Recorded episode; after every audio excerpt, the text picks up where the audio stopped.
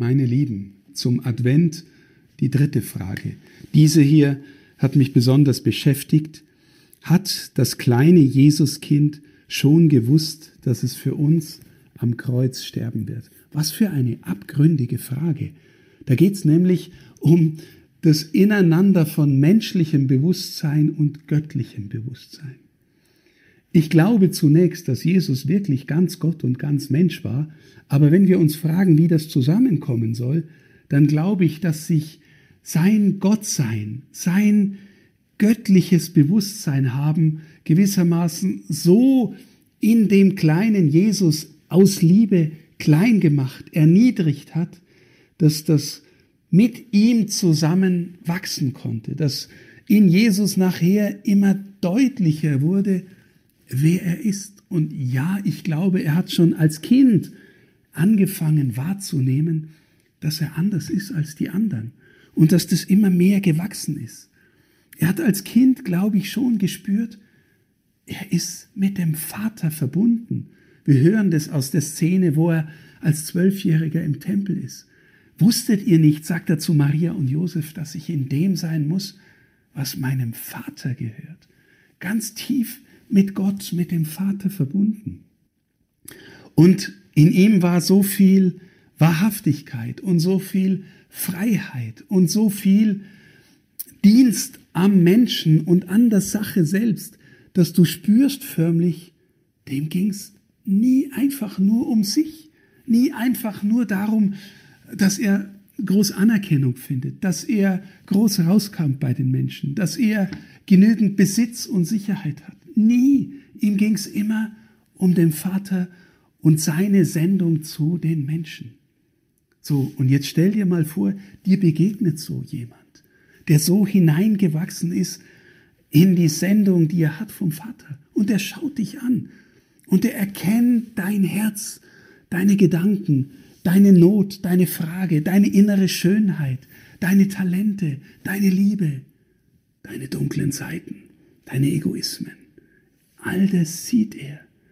Und dann ist in dir die Entscheidung, lass ich diesen Blick, diese Liebe an mich ran und lass ich ihn in mir anfangen, mich heiler zu machen, freier, mich zu säubern, reiner zu machen. Und ich weiß, dass mich das was kosten wird. Oder sind mir die Kosten zu hoch und ich sage, nee, das halte ich nicht aus. Ich will lieber bleiben, wer ich bin. Mir genügt eigentlich schon mein Glaube, das bisschen, was ich habe, und ansonsten möchte ich meinen Besitz haben, meine Anerkennung bei den Leuten. Und ich glaube, meine Lieben, je länger Jesus so unterwegs ist, wird er spüren, dass diese Haltung der Gleichgültigkeit umkippt in eine Haltung der Ablehnung.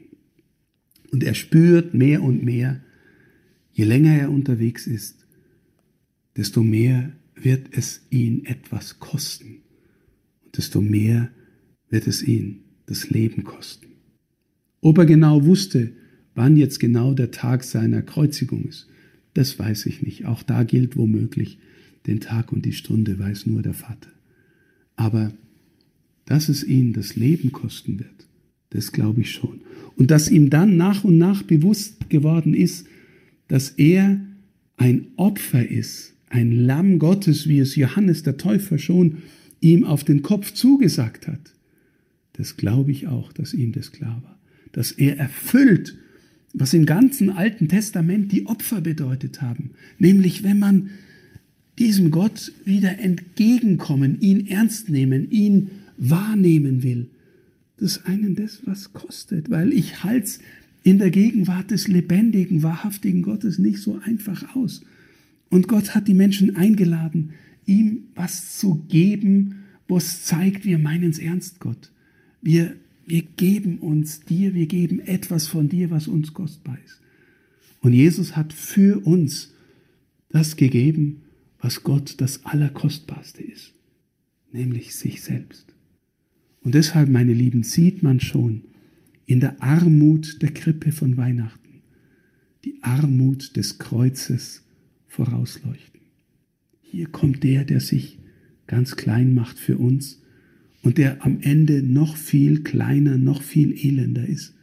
Aber die Krippe und das Kreuz gehören in diesem Sinn zusammen und bei Jesus ist nach und nach das Bewusstsein dafür gewachsen. Möge dieses Bewusstsein, dass wir zu Jesus gehören, auch bei uns wachsen. Und ja, es wird so sein, dass wenn wir wirklich zu ihm gehören, die Geschenke annehmen, die er uns an Weihnachten macht, dass es uns auch die Augen und das Herz dafür öffnet, dass auch wir bereit sind, es uns was kosten zu lassen, für ihn und für die anderen. Und damit wir ins Leben kommen und mit uns hoffentlich viele andere.